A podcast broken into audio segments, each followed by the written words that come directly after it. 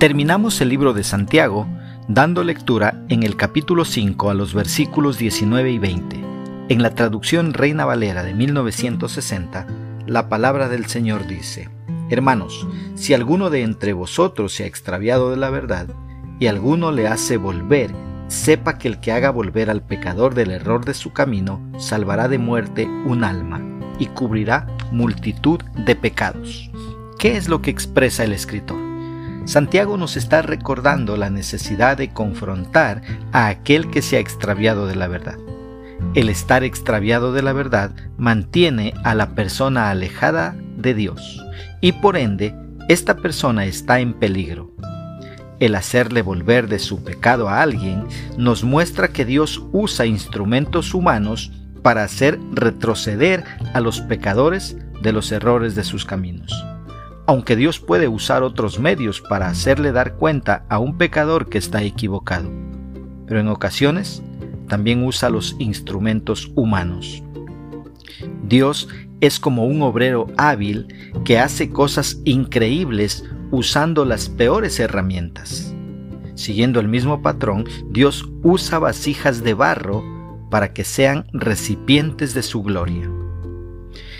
El que haga volver al pecador del error de su camino, salvará de muerte un alma y cubrirá multitud de pecados, dice el pasaje bíblico hay una bendición para aquel que ama a su hermano y lo confronta y lo hace volver del error de su camino.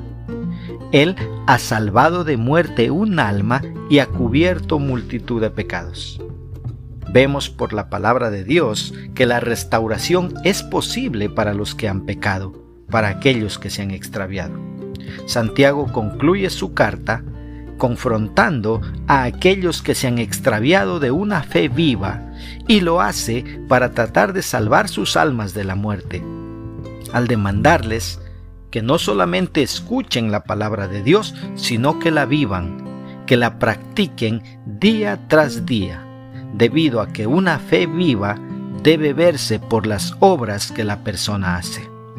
¿Cómo podemos aplicar esta porción bíblica a nuestra vida? Primeramente, exhortando a las personas que se han extraviado a regresar al camino que es Cristo. Solo Jesús es el camino, la verdad y la vida. Nada tiene sentido fuera de Él. Jesús es el camino que te conduce al cielo. Es la verdad que te libera de la esclavitud del pecado. Y es la vida que vale la pena vivir. Deja de seguir extraviado y vuelve al camino que es Cristo. Una segunda aplicación, llevando el mensaje del Evangelio a las personas. El verdadero Evangelio confronta a la persona, haciéndole dar cuenta que es un pecador necesitado de arrepentimiento.